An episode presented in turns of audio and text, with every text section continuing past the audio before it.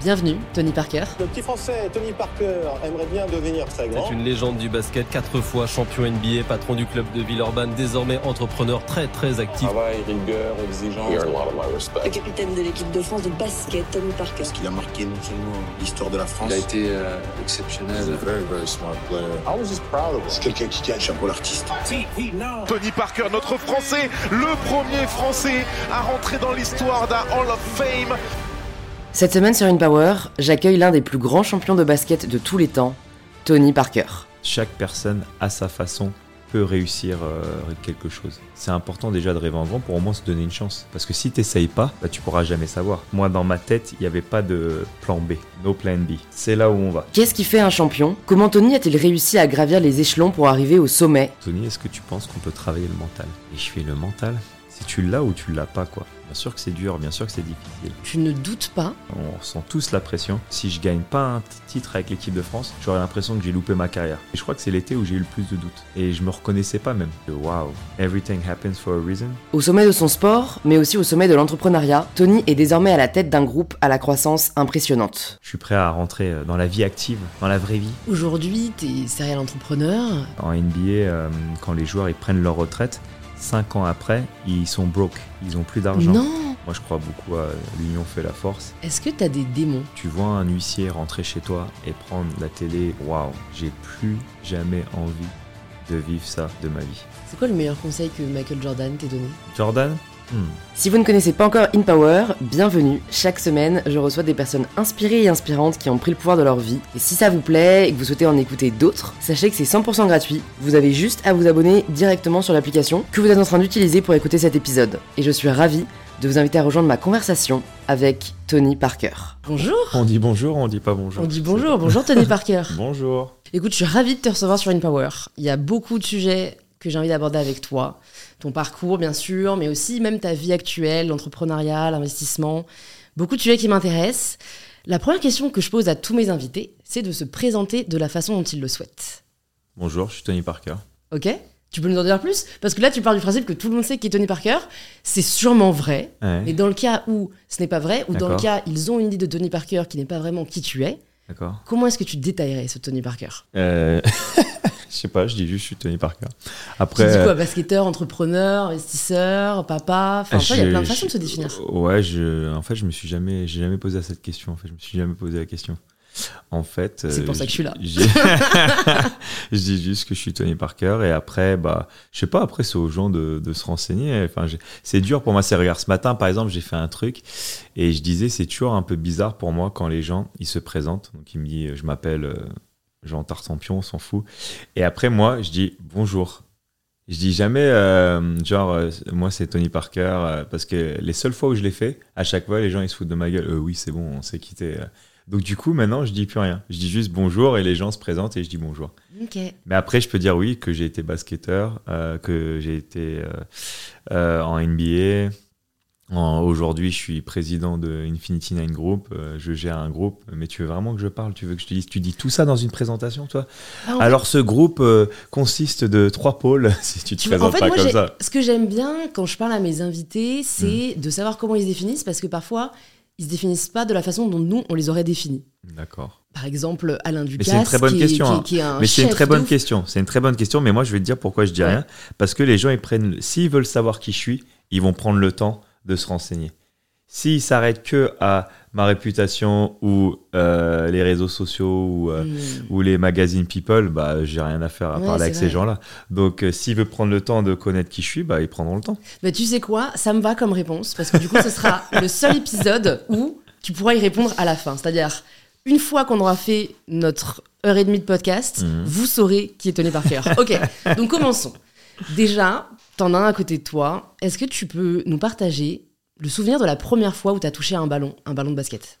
Les premiers souvenirs que j'ai, c'est quand j'avais 3 ans et que je suivais mon père. Mon père était basketteur et je le suivais partout. Je faisais les étirements, je faisais tout pareil que lui. Et c'est ça mon.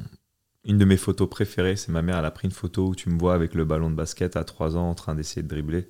Et c'est mes premiers souvenirs de, basket. Même si j'ai pas euh, joué au basket tout de suite, parce que le premier sport que j'ai fait, comme on est en France, c'est le sport numéro un, c'est le foot. J'ai commencé par le foot. à 4-5 ans. J'ai joué pendant 5 ans.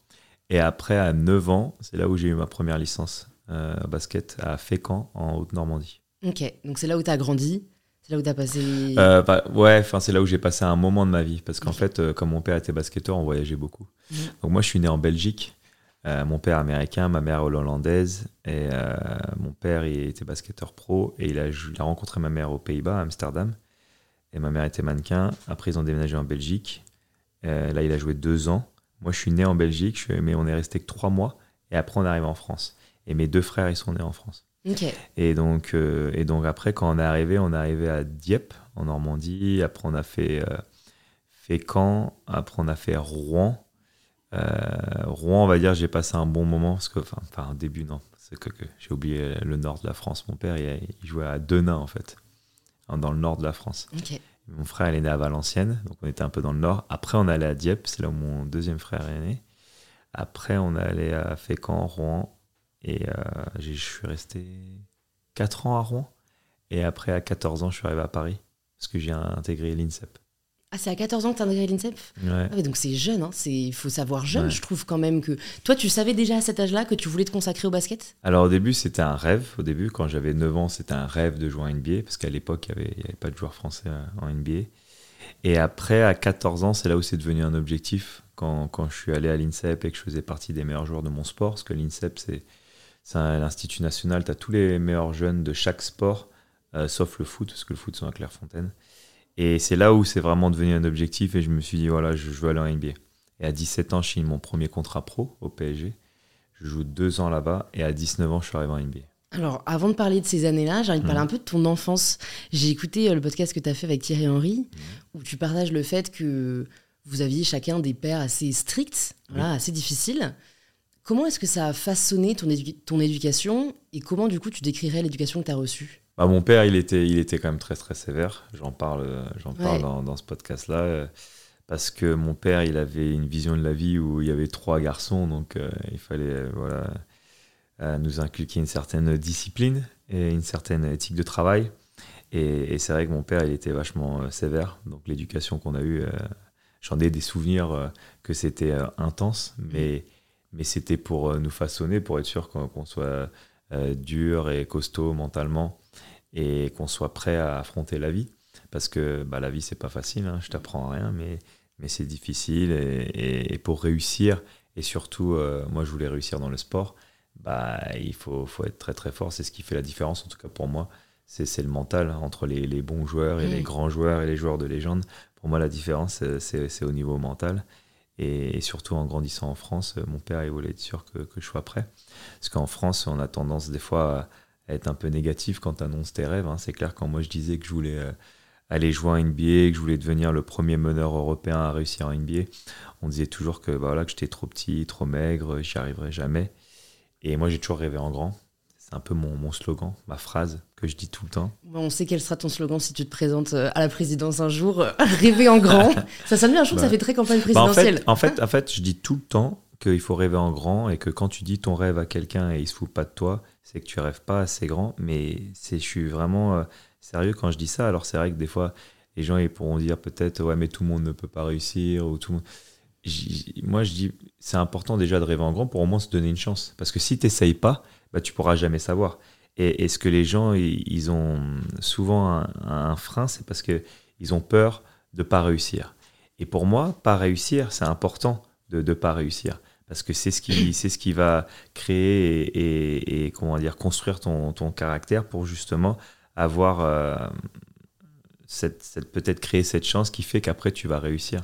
Et donc moi, ce qui, ce qui je trouve dommage euh, des fois chez les gens, c'est de pas réussir, de pas essayer au moins. Juste essayer. Au moins, sûr. essaye, essaye. Ouais. Et si tu n'y arrives pas, tu n'y arrives pas. Mais tous les gens qui ont réussi, euh, ils se sont plantés hein, au début. hein. Euh, moi, Toi, dans tu- mon, tu moi t'es dans mon planté sport, moi dans mon sport, Michael Jordan, qui est le meilleur joueur euh, de tous les temps, bah, ils disent tout le temps, il a loupé 9000 tirs. Avant de devenir euh, le meilleur joueur, il a quand même loupé 9000 tirs.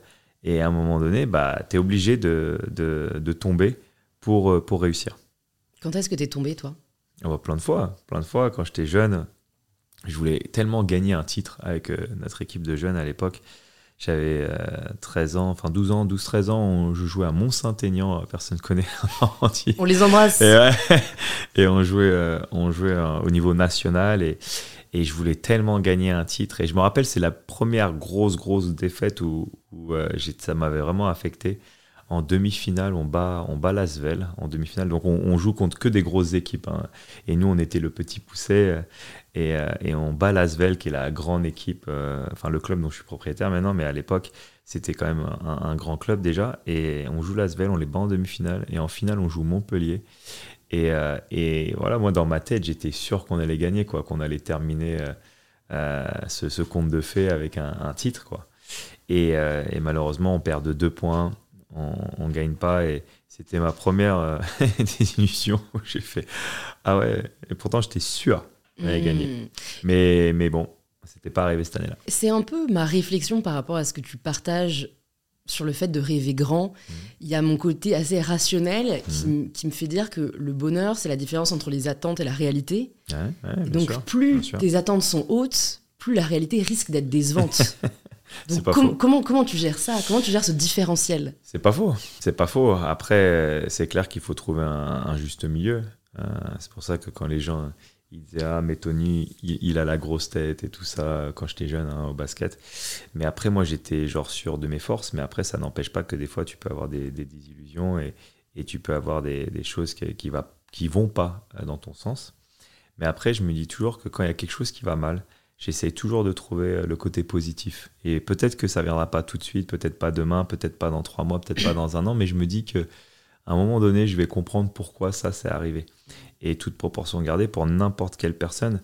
Bah oui, bien sûr, peut-être on n'a pas tous le même talent euh, à jouer au basket ou au foot ou, on n'a peut-être pas la même intelligence pour réussir dans le business, mais je me dis que chaque personne, à sa façon, peut réussir euh, quelque chose. Alors après, moi, voilà, moi j'ai de la chance de, que, que dans le basket, euh, bah, ça soit euh, populaire, mais, mais, mais c'est comme si tu me disais, maintenant que j'ai deux enfants, tu vois, moi, les profs, j'ai toujours pas compris pourquoi on paye pas plus les profs. Ouais. Tu vois, les profs, ils Ah s'occupent de nos enfants, ils s'occupent de, de la nouvelle génération, de ceux comment ils vont penser et qui vont s'occuper le monde de demain.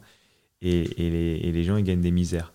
Alors après, je sais que c'est l'offre et la demande et, et que nous, comme les contrats télé sont gigantesques, et, bah, et les gens payent cher pour venir nous voir jouer, c'est comme ça que c'est. Pas moi qui a décidé de l'économie, hein, c'est pas moi qui a décidé de l'économie du basket, mais je me suis toujours posé la question pourquoi les profs ils gagnent pas plus quoi? Parce qu'il y a des jobs qui sont super importants quand même. euh, Mais c'est fou. euh, en fait, c'est vrai que ce que tu dis est très vrai. C'est-à-dire aujourd'hui, les salaires ne sont pas représentatifs de la valeur que ces travailleurs apportent. Mm.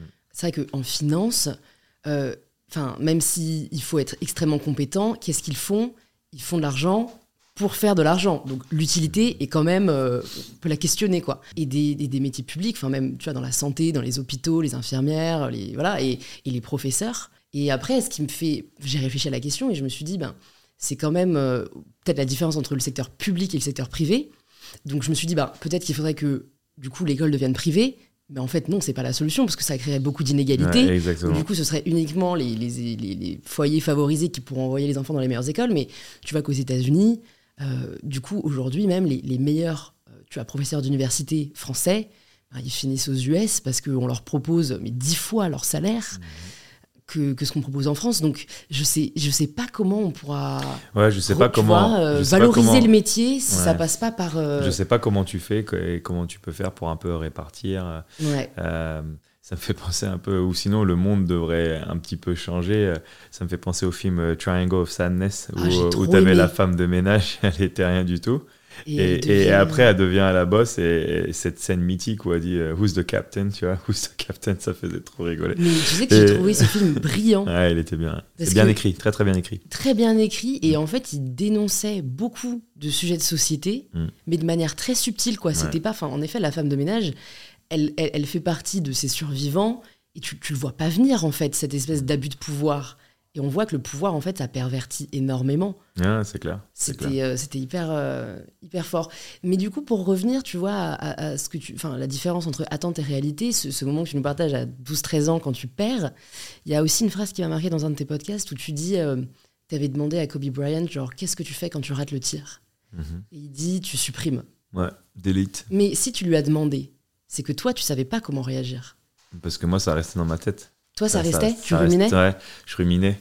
quand j'étais jeune, euh, ouais, quand, quand je loupais des tirs importants, euh, ça, ça restait dans ma tête et ça pouvait m'affecter euh, pendant un match ou le cours d'un match. Si je commençais le match et j'étais à 0 sur 5, euh, je me suis dit, oh, ça y est, c'est un match de merde, je vais pas, ça va pas être un bon match. Alors que tu peux très bien revenir et, et à la fin mettre le shoot le plus important pour gagner le match. Et j'avais du mal à avoir ces- cette vision-là parce que ça restait tout le temps dans ma tête. Et donc c'est pour ça que moi je dis toujours, les gens qui réussissent, il y a des raisons pourquoi ils réussissent.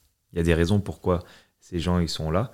Et donc pourquoi pas, euh, si tu as accès, leur demander euh, des conseils. Et donc j'avais demandé à, Kobe euh, comment il faisait pour justement que quand c'est la fin du match, il soit pas affecté par le reste du match et, s'il avait mal commencé ou il épée des tirs. Et il m'avait répondu simplement, moi c'est delete, hein. de toute façon j'arrive dans le quatrième quart-temps, j'ai déjà oublié tous les tirs, c'est pas grave. Le plus important c'est le prochain tir. Et est-ce que le fait de savoir ça suffit pour toi à changer d'état d'esprit? Bah t'essayes, t'essayes de l'appliquer, mais après si tout le monde le faisait, ce serait trop facile. Donc bien sûr que c'est dur, bien sûr que c'est dur, bien sûr que c'est difficile. Euh, il suffit pas, comme tu l'as dit tout à l'heure, de juste rêver. Il suffit pas que juste de se le dire. Moi, il y a plusieurs étapes. Moi, je dis toujours, il faut visualiser. Visualiser euh, ton rêve, c'est ce que je faisais quand j'étais petit. J'ai la balle de match, 3, 2, 1, tu mets le tir de la gagne. Euh, J'aime bien écrire aussi euh, quand tu as les objectifs.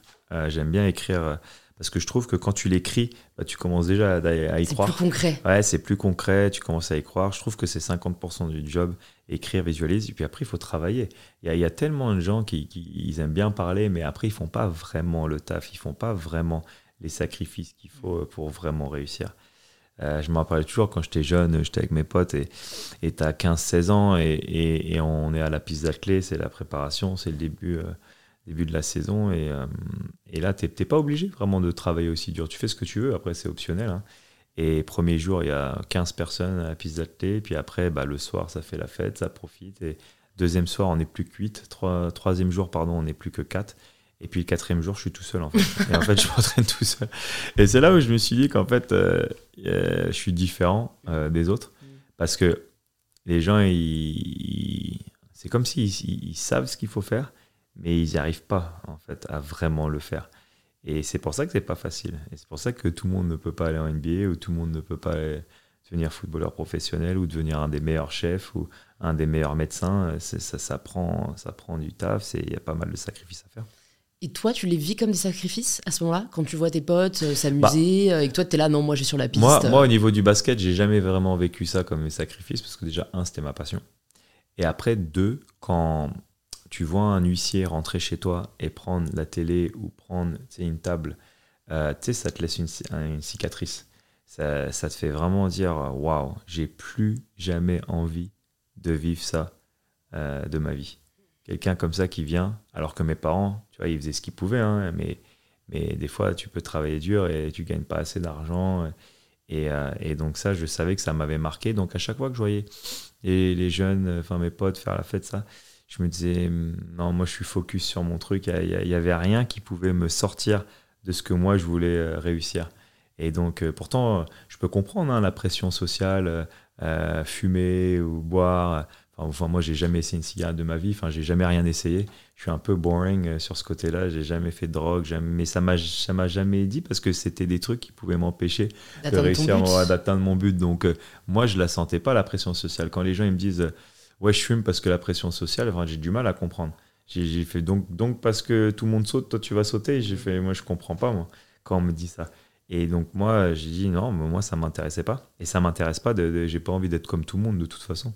C'est à quel âge que les huissiers viennent chez toi? J'avais, alors c'était à Rouen, j'avais 12 ans. 12 Comment, ans, comment 11, tu 12 ans. l'as vécu? Bah, comme un traumatisme.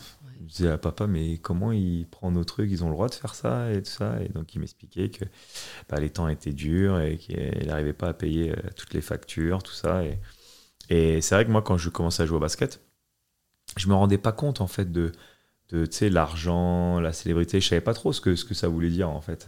C'est pour ça que ça me fait toujours. euh, Enfin, non, j'allais dire ça me fait rigoler. Non, ça me fait pas rigoler. J'aime pas quand, quand les jeunes de, mon, de mes camps de basket ou mes académiciens tu sais, tu fais un, question-réponse et première question, c'est euh, Comment ça fait quoi d'être riche euh, Ça fait quoi euh, d'être connu? Enfin, moi, quand je jouais au basket et que j'avais la chance d'avoir un basketteur professionnel parler à nous, les jeunes, quand j'étais petit, bah, moi je lui demandais plus euh, comment tu fais ce move là, comment tu fais pour aller à gauche, spin, tout ça, enfin des trucs de basket quoi. Pas genre des trucs euh, argent et, et fame, des trucs euh, si tu fais ça, si tu commences un sport avec ça comme motivation, il y a de grandes chances que tu réussiras pas. Et tant mieux, j'ai envie de dire, Bah ouais, laisse la bah, place à ceux qui le bah, veulent vraiment. bah, Qui le veulent vraiment et qui sont passionnés et que ils font, ils font du basket parce qu'ils adorent ça, parce qu'ils sont amoureux euh, du jeu, parce qu'ils sont amoureux du basket. Je sais de source sûre que tu pleures pas beaucoup, Mhm, mais que tu as pleuré une fois, en tout cas récemment, quand tu as fait ton discours d'entrée au Hall of Fame, mhm. Quand tu as parlé de ta famille et que tu as repensé justement à, ces jeunes années. Qu'est-ce que tu as ressenti à ce moment-là? Euh, bah, beaucoup d'amour, beaucoup d'amour et, euh, quand tu grandis dans une maison où euh, bah, avec des garçons, bah, c'est vrai qu'on se dit pas souvent euh, je t'aime, enfin jamais même presque jamais. Et donc je trouvais que par rapport à quand j'ai décidé d'écrire mon speech, euh, je trouvais que c'était important de, pouvoir dire que, tu aimes euh, euh, bah, les gens qui m'ont suivi depuis, depuis que je suis tout petit, les gens qui me soutiennent, qui seront là quoi qu'il arrive jusqu'à la mort. Et euh, je me rappelle, j'en parlais avec Titi. Une fois, on parlait des enfants et, et j'avais pas encore d'enfants à, cette époque-là. Et je me disais, euh, mais si j'ai des garçons, euh, ça va faire bizarre de, de faire des bisous et des câlins. Je veux pas faire de bisous, moi. Euh, C'est pour ça que je disais, euh, Ah, j'espère que j'aurai des filles, ce sera plus facile. Plus facile de montrer de l'affection. Ouais, euh, plus facile de montrer de l'affection. Je me suis dit. Et puis en plus, il y avait déjà que, il y avait déjà que des garçons en plus dans la famille, donc je lui disais toujours, j'aimerais bien avoir des filles. Bingo de mecs. Et euh, bah, j'ai ouais. Eu zéro fille, j'ai eu deux garçons. Et, et c'est marrant parce qu'en fait, je fais pas du tout comme mon père en fait. Mon père, où il était euh, vachement tough, euh, euh, il nous montrait pas beaucoup d'amour, il nous disait jamais euh, euh, je t'aime. Quand on était jeune, hein. là maintenant c'est différent.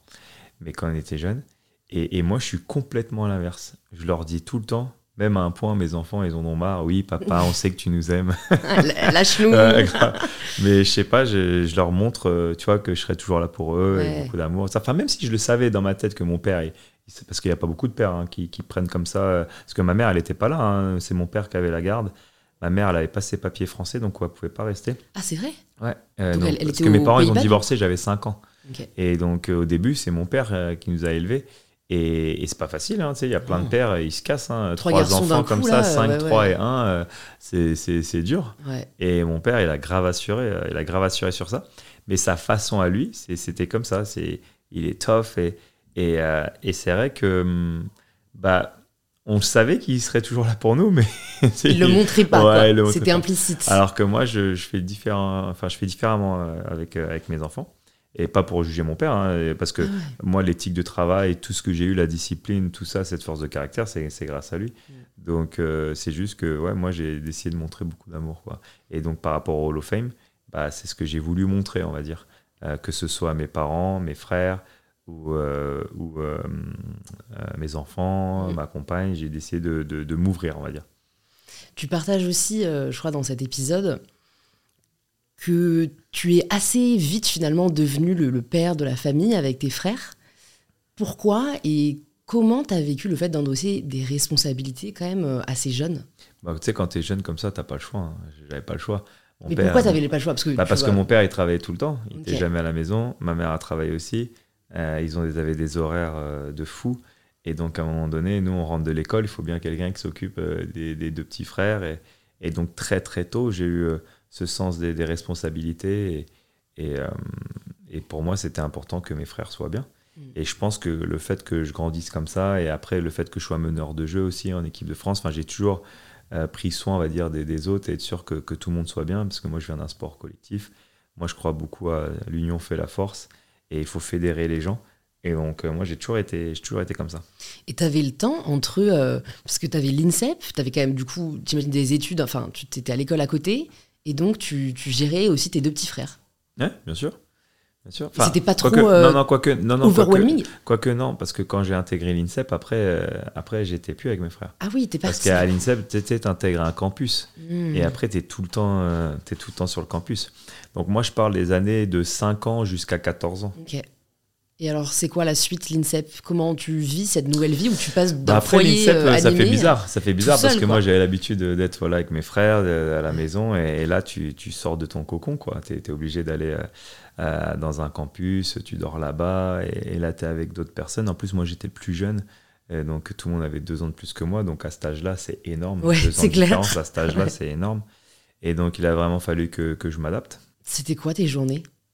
Alors, journée, c'était école le matin. euh, après l'après-midi, on avait deux heures. Et puis après, il y avait entraînement. Donc, à chaque fois, tu avais voilà, école, entraînement, école, entraînement. Et à aucun moment, euh, tu te dis c'est peut-être pas ma voix, ou tu vois, à aucun moment, tu as, ce. ce- Euh, tu vois, en fait, t'envisages une autre voie? Ouais, je vois, ce- je vois ce que tu veux dire. euh, non. Il y a que le basket qui parce que moi, dans ma tête, euh, c'était il faut que je réussisse, il faut que je sorte la, la famille de la merde. Et, et en fait, moi, dans ma tête, il n'y avait pas de plan B. Tu vois, je, je dis souvent, moi, ça à mes, à mes, euh, à mes collaborateurs dans mon groupe no plan B. voilà la, la vision. Et puis, c'est là où on va. Alors, peut-être, bien sûr, il y aura des trucs, mais c'est là où on va. Et à comment, des fois, je vais avoir des questions. Je- non, c'est là où on va, no plan B. Et parce que pour moi, si tu commences à penser à ton plan B, c'est comme si tu pensais à ton, à ton safety net, tu vois. Et pour moi, ça, c'est de l'énergie que tu enlèves, que tu pourrais mettre sur le plan A. Ouais, je vois ce que tu Euh, veux dire. tu vois, les gens, ils ont toujours tendance à, à dire, euh, tu sais, ouais, je veux faire ça, mais tu sais, au cas où. Mais donc, tu crois pas vraiment, en fait, à ton truc. Donc, pour moi, il n'y a pas de plan B. Moi, c'est toute l'énergie, elle est sur le plan A. Et je dis tout le temps, no plan B.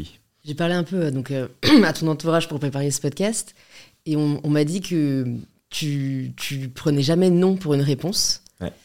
Donc euh, j'ai un peu la même manière de fonctionner, mais sauf que j'ai Bah ouais, j'ai- tu m'as appelé 10 000 réalise- fois pour faire ce podcast, pourtant, j'avais dit non. hein. C'est pas vrai, t'as jamais dit non, mais j'aurais insisté. Alors là, j'aurais insisté, c'est sûr. Mais tu vois, le, le truc, c'est que donc je disais justement euh, à la personne qui m'a dit ça que, que à un invité de podcast, euh, Mhm. tant qu'on m'a pas dit clairement non, en fait, bah il y a une ouverture. Mais est-ce que le risque, parfois, c'est pas de de- d'être lourd Genre, est-ce qu'on t'a pas déjà dit genre, Tony, t'es relou? Pourquoi je je prends pas non comme une, comme une réponse? C'est parce que moi je dis il y a toujours moyen. Il y a toujours moyen de faire quelque chose, il y a toujours moyen de trouver une solution. Alors oui, tu peux prendre le risque euh, que les gens disent ça, mais, mais à la fin, ils, ils- verront l'utilité. Et même moi, ça s'applique à moi-même parce que y a, je vais te donner un exemple concret. Il y a, mon président délégué de Infinity Nine Horses qui s'occupe euh, de, de mon écurie et de mes chevaux.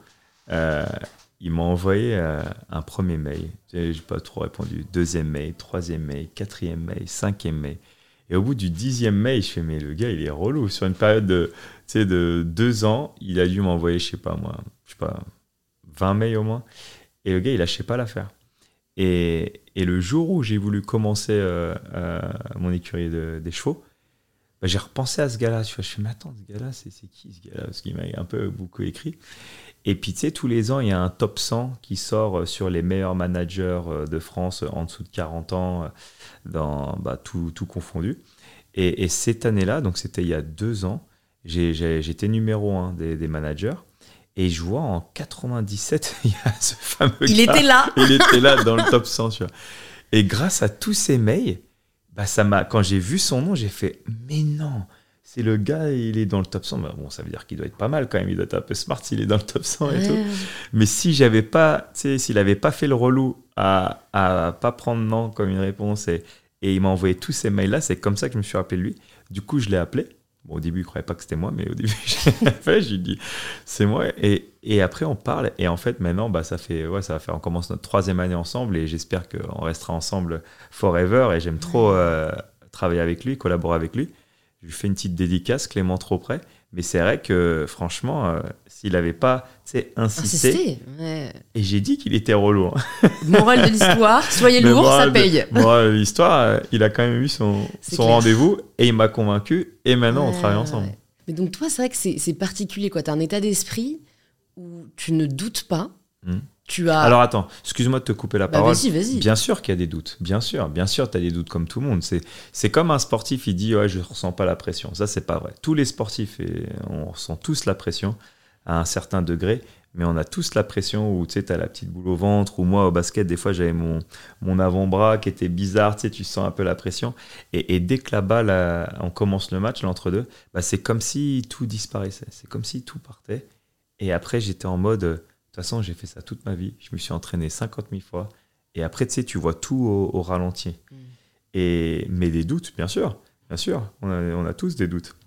Mais tu as quand même un état d'esprit particulièrement serein, où tu, tu as quand même euh, voilà, confiance en toi, en tes capacités. Euh, je pense que le doute, je ne le laisse pas rester longtemps. C'est-à-dire qu'en 2013, pour prendre un exemple concret dans le sport, en 2013, on perd contre Miami en finale. On menait 3-2. Pour être champion NBA, il faut gagner 4 matchs. On, on mène 3-2. Il reste 28 secondes. On mène de 5 points. Normalement, tu as 99,5% de chance de gagner ce match-là dans toute l'histoire de la NBA. Bon, on était dans les 0,5. On perd, on, perd, on, perd, on perd le match 3-3. Et là, c'est marrant parce que j'ai jamais vécu un dîner comme ça après le match. Pourtant, il y a 3-3, on a encore une chance d'être champion. Et il y a des gens qui sont super forts mentalement dans cette équipe. On a déjà gagné des titres, on a de l'expérience. Mais c'est comme si j'avais vécu un enterrement. Quelqu'un était mort dans, l'équipe. C'était abusé l'ambiance de ce dîner pourri j'ai jamais vécu ça de ma vie. Et euh, on arrive au game 7 et bien sûr avec, euh, avec cette ambiance-là, tu peux pas gagner un match. Et on perd 4-3. À cette époque, j'avais, je sais pas, 32, 33 ans. Tu te dis que bah, peut-être on va plus jamais gagner un titre. Peut-être c'est la fin, on va plus jamais rien gagner parce qu'on avait gagné en 2003, 2005, 2007. On a gagné trois titres en 5 ans, on a gagné tôt. J'ai gagné mon premier titre à 21 ans et puis après c'était le désert. Plus rien jusqu'à 31, 32. Et là, tu te dis, c'est nos dernières chances. On arrive en finale on était si près. Parce que je me, bah, je me rappelle comme si c'était il y a 28 secondes, tu es à plus 5.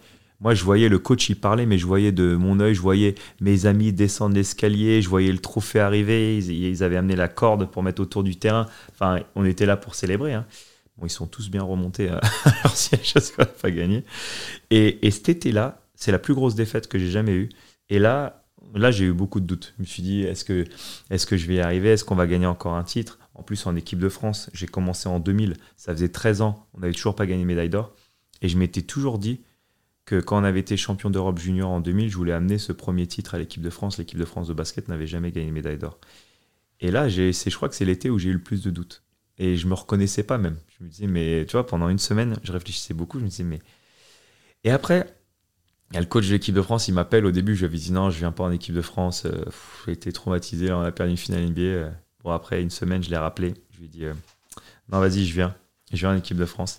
Et tu sais jamais quand ça va marcher, en fait, euh, quand tu vas gagner. C'est ce qui fait la beauté du sport. Tu sais jamais. Euh, on avait cette expression avec mon coach, Popovic, où il disait Pound the rock. Tu, sais, tu, tu tapes le rocher avec une massue, puis tu tapes le rocher, tu tapes le rocher, puis le rocher, il se casse pas.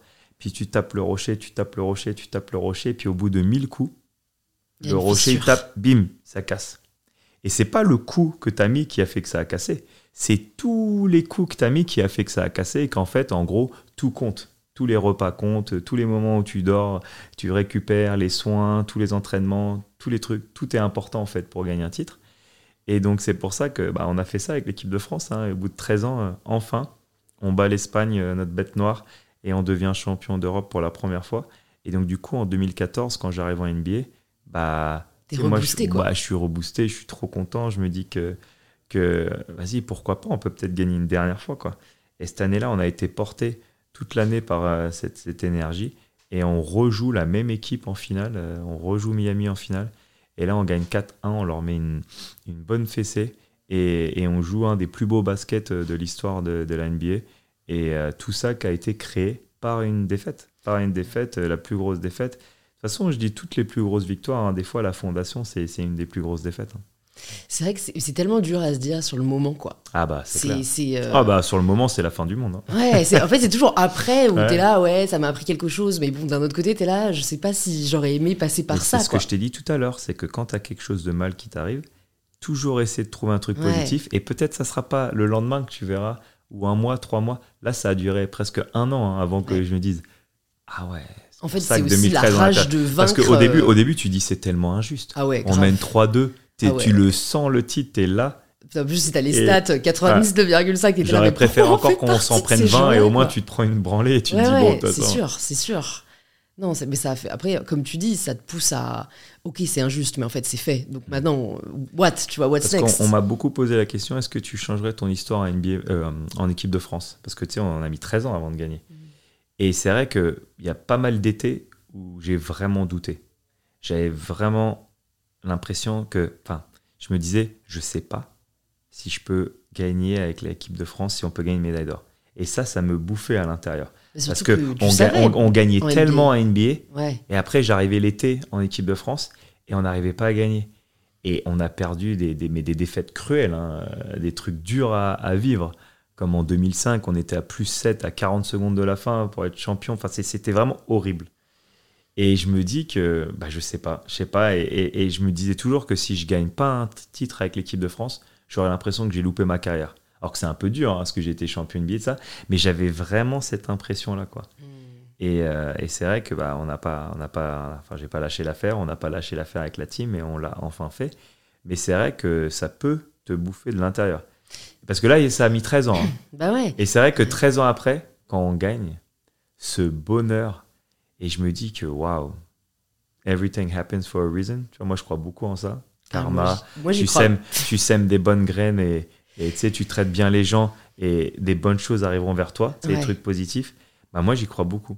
Bah, Moi, j'y crois plus. T'y crois plus, c'est vrai, parce que t'as sémé des graines et c'est toujours pas. Tu sais pas. hein. Alors, si, parce que. bah, tu m'as l'air tu jeune, vois- hein, tu sais pas. hein, ça va peut-être arriver plus tard. hein. Non, moi, non, ça a mis mais 13 ans en équipe de Tu France. vois, moi, c'est pas par rapport au pro, parce que, en effet, j'ai commencé jeune et, et voilà, j'ai la chance que toutes les graines que j'ai semées ont poussé. Mhm. Euh, c'est plus par rapport. Mais du coup, ça m'a donné l'illusion que la volonté pouvait tout. Et, euh, et, et bon, bah, les auditeurs et les auditrices de podcast le savent, je l'ai partagé. euh, J'ai eu des gros problèmes de santé mentale euh, il y a un an et demi. Mhm. Et où, du coup, j'avais, comme toujours, l'impression que avec la volonté, j'allais pouvoir bah, m'en sortir, parce que tout était une question de volonté. Et en fait, non.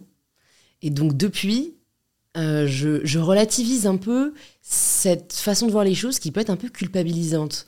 Parce qu'en fait, euh, bah, quelqu'un qui, je sais pas, euh, perd Parce un enfant, dis-lui tout arrive pour une raison, Ouais. euh, c'est compliqué, tu vois. Ouais. Je pense que tout arrive pour une raison dans le travail, mais il y a quand même des facteurs euh, sociaux, environnementaux, raciaux, il y a des trucs- pas. y a des trucs que tu peux pas contrôler, ça c'est a sûr. des- Et, la santé, et la santé, tu peux pas, tu peux pas contrôler. Ça, je suis, je suis d'accord avec toi. Bah, en fait, tu as plus ou moins la main dessus, mais c'est vrai que dans notre société, je trouve qu'on. Enfin, dans notre société, avec toute cette mouvance très développement personnel, et j'en parle, tu sais, j'ai reçu Anthony Bourbon aussi sur le podcast, qui lui est vraiment le roi, il le sait, de, de- de cette mentalité. euh, au contraire, vous pouvez tout, etc.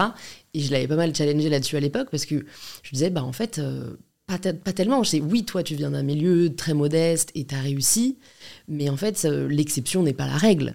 Et donc, euh, donc je pense qu'il faut faire tout pour y arriver, mais sans non plus endosser 100% de la responsabilité de nos parcours, tu vois.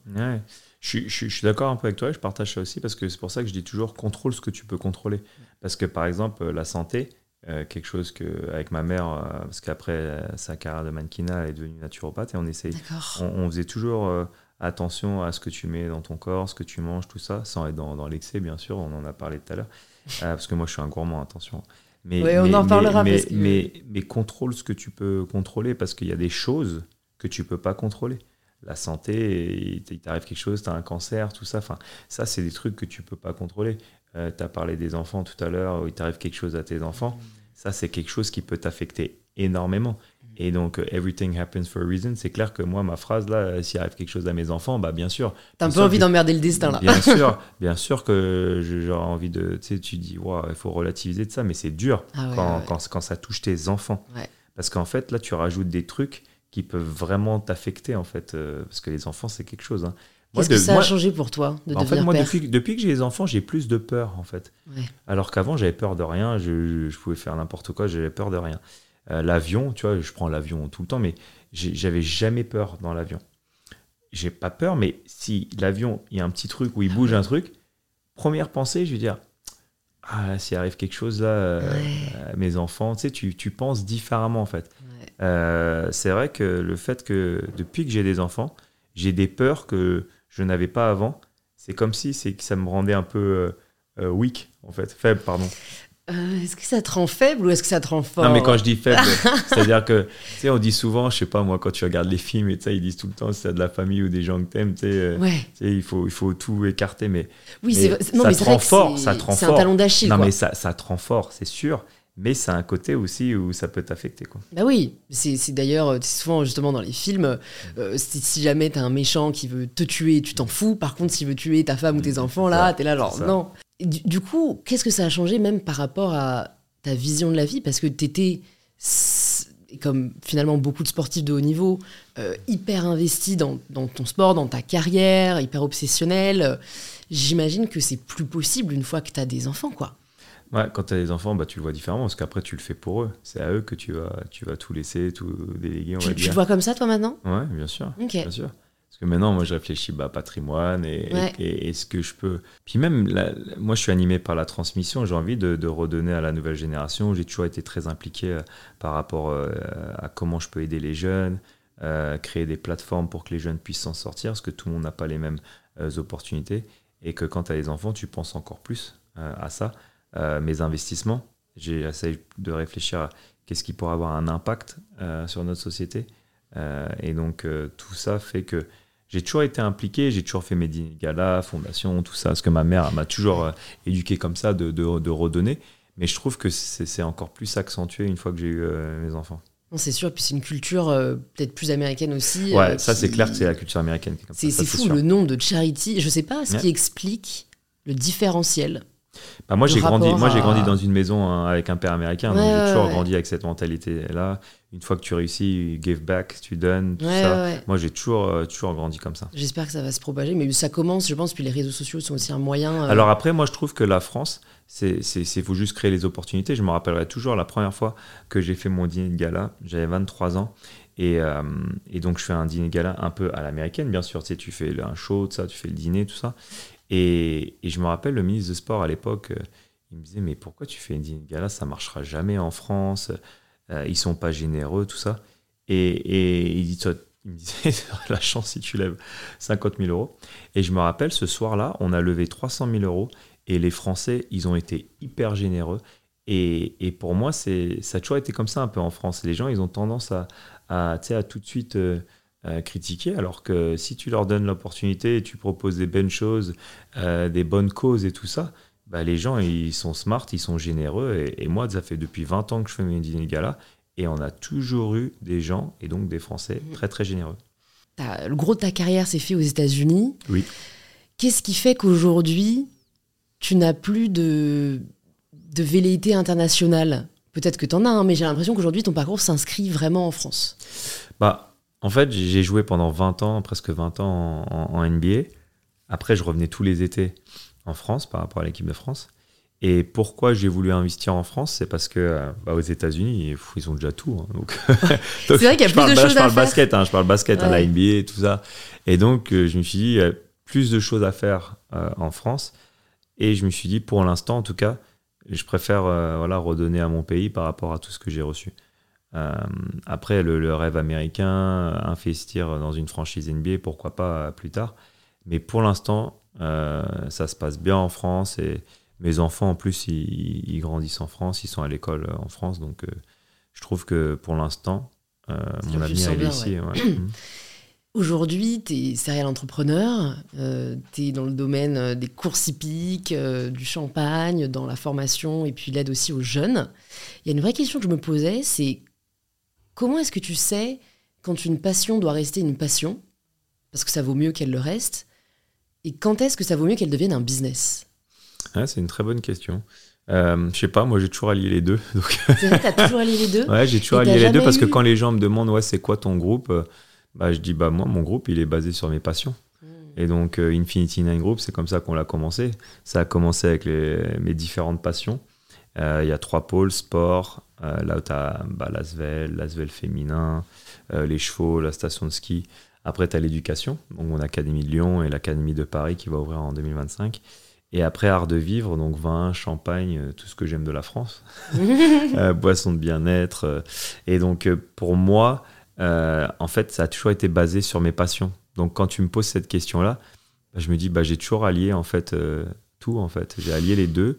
Et, et je m'entoure euh, bah, de gens que j'aime parce que pour moi, c'est une aventure humaine. J'ai le luxe euh, de choisir avec qui euh, je veux travailler, avec qui je veux collaborer. Et donc, j'ai pas l'impression en fait que je travaille en fait. Et t'as hum, t'as jamais du coup investi ou développé un business autour d'une passion et en fait tu t'es rendu compte que enfin ça marchait pas tu vois et que ça aurait mieux fait de rester Ouais. euh, un hobby tu vois ou parce que c'est parfois je trouve que pour rencontrer pas mal d'entrepreneurs et de, de- de personnes passionnées de manière générale euh, parfois on, on- je sais pas par exemple si on adore la lecture on est persuadé qu'on doit euh, créer euh, une- un business autour de ça et en fait le fait de le faire finalement nous dégoûte presque à la fin Mhm. de ce qu'on aimait le plus. Et je trouve que parfois c'est le risque. Ouais, je, je suis sûr que ça peut arriver, hein, sûrement. Mais ça t'est jamais arrivé. Sûrement, mais moi personnellement, ouais, non. Ok. Non, non, moi j'ai Mais- toujours vécu ça. J'essaie toujours de, de bien m'entourer. J'essaie de toujours de m'entourer de gens plus intelligents que moi euh, pour justement euh, pouvoir euh, grandir et pas faire n'importe quoi dans les domaines où, où on investit. C'est quoi les critères qui font que quand tu vas avoir un entretien avec quelqu'un pour un poste dans ton groupe, tu vas décider de la prendre ou de ne pas la prendre ou de ne pas la prendre? passion, ce que je regarde d'abord, sa passion. Si humainement c'est une bonne personne. Et je regarde aussi surtout si elle a un moteur. Parce que ça, c'est des trucs que tu peux pas, que tu peux pas, euh, tu peux pas apprendre. Tu peux ça. pas voir sur un CV quoi. Non, tu peux pas apprendre ça si elle va avoir justement euh, cette motivation et cette passion pour euh, venir au travail et, et faire des, ouais, déplacer des montagnes, tout ça. On me demande souvent, Tony, est-ce que tu penses qu'on peut travailler le mental? Et je fais le mental? Je fais, je sais pas si ça se travaille. Je sais pas, moi, j'ai l'impression c'est c'est tu l'as ou tu l'as pas quoi. Euh, moi, quand j'avais 9 ans, je regardais toutes les- toutes les, enfin, tous les matchs de Jordan, toutes les vidéos, je regardais tout. Et mon père, il m'a jamais demandé de regarder quoi que ce soit. Je le faisais naturellement. Je regardais tout, tous ses moves, tout. J'ai essayé de vouloir faire la même chose avec mon fils. Ah ouais. Déjà, j'ai de la chance s'il regarde 5 minutes. S'il reste 5 minutes, j'ai j'ai de la chance. Après, l'autre jour, il m'a sorti euh, Je veux être arbitre. J'ai fait Arbitre J'ai fait Mais t'es sérieux, toi? Tu veux être arbitre? Et je comprenais pas. Parce que je disais Mais pourquoi J'ai regardé les mêmes vidéos. et en fait, euh, pas, du tout le, pas du tout le même impact. Et, et maintenant, bon, du- de- depuis, ça va. J'ai gagné quand même au change. Il, va être, euh, il fait du judo, là. D'accord. Donc, je dis Ça va encore, c'est mieux qu'arbitre, au moins. J'ai rien contre les arbitres. On les embrasse. mais ouais, exactement. Mais judo, euh, j'ai dit voilà, au moins euh, tonton Teddy pourra l'aider et tout ça. euh. franchement, c'est marrant quand tu, tu vas, tu parles de la même façon à tes deux enfants et ils vont le prendre Ouais. différemment. Pourtant, tu essaies de les éduquer de la même façon, mais Mais oui. c'est marrant, le, le mental est, est commencé. Et en fait, j'ai l'impression que mon fils, il, ouais, comme si il, il aimait sans plus la compète, en fait. Ouais. Mais oui. Alors que moi, la compète, il y avait que ça qui comptait. Et en plus, quand j'ai commencé en France, j'aimais pas cette phrase. Quand on me disait, ouais, le plus important, c'est de participer. Moi, j'ai du mal avec cette phrase-là. Moi, pour moi, c'était le plus important, c'est gagner. Et, et quand en 98, euh, Zizou et Titi gagnent la, la Coupe du Monde, bah, ça a influencé toute une génération, que ce soit moi ou Teddy Riner. On était à fond pour montrer à la France euh, qu'on est fort. C'est plus, on vit, on vit dans un pays hein, en ce moment où quand même le sport là, on commence vraiment à bien monter quoi. Si tu regardes euh, Kylian Mbappé au foot, c'est peut-être le meilleur joueur au monde. Tu as Victor Wembanyama qui est peut-être euh, le, le talent. Euh, euh, on n'a jamais vu ça depuis 30 ans, 40 ans. J'ai vu les photos unique. avec tes, tes fils. C'est ouais. super drôle. Ouais, il est grand. Et après, tu as, Léon Marchand Ouais. euh, de- à la natation qui vient de battre le record de Michael qui est invité Phelps. sur le podcast, je le rappelle. Voilà. Euh, Antoine Dupont. Enfin, tu sais, en France, on est quand même là, le sport euh, commence vraiment à, à prendre une belle place. L'équipe féminine de gymnastique qui vient de remporter la médaille de bronze euh, dans les championnats du monde. C'était la première médaille depuis 1950. Ah, waouh. Donc, tu as raison. C'est marrant que tu dis ça parce que moi, quand j'ai quand j'ai commencé à arriver en équipe de France, quand on a eu notre médaille en, en 2005, c'était la première médaille en championnat d'Europe depuis 50 ans.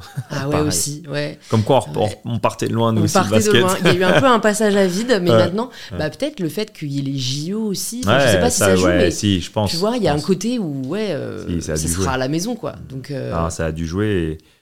Et... Non, c'est obligé. C'est obligé que ça a dû jouer. Les JO, c'est quand même quelque chose de, de magique. Et, euh, et franchement, j'espère que j'espère qu'en France, on sera content Ouais, sera et fier d'avoir les JO, qu'on sera au rendez-vous. ouais. Justement, en parlant un peu comme ça de traversée du désert, euh, toi, du coup, tu me disais, tu en as eu une euh, entre euh, quoi, 2013 et.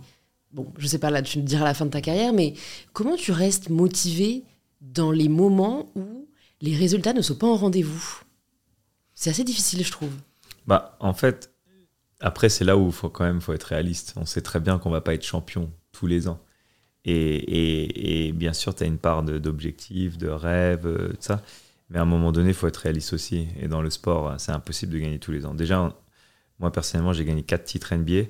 Je crois qu'en 75 ans d'histoire des NBA, il y a, je crois, une trentaine de joueurs qui ont gagné 4 titres. Enfin, c'est très, très rare. C'est très, très dur de faire ça. Donc, des fois, il y a des années, on perdait. On se disait, bon, euh, on reviendra encore plus fort l'année prochaine. Tu peux pas. Mais t'arrives à te dire ça chaque année Parce que tu te dis ça une fois, fine. Bah oui, dans le sport, t'as pas le choix. Dans le sport, t'as pas le choix. Il faut, faut, tout le temps se remettre en question. Tu peux jamais te reposer sur tes lauriers parce que bah, les jeunes, ils poussent. Hein. T'imagines, il y a, y a, 400 joueurs en NBA. T'as 60 nouveaux joueurs qui rentrent chaque année. Donc t'imagines le. Il y en a 60 qui sortent Ah bah exactement, bah oui, bien sûr. Ah, c'est très dur de, rester en NBA. La moyenne d'un joueur NBA, c'est 4 ans, hein, une carrière. C'est 4 ans. Et toi, tu t'es déjà senti sur la sellette? Non. Non, non. Euh, bah moi j'ai joué 18 ans en NBA et, et j'avais encore une année de contrat, hein, euh, ma dernière année.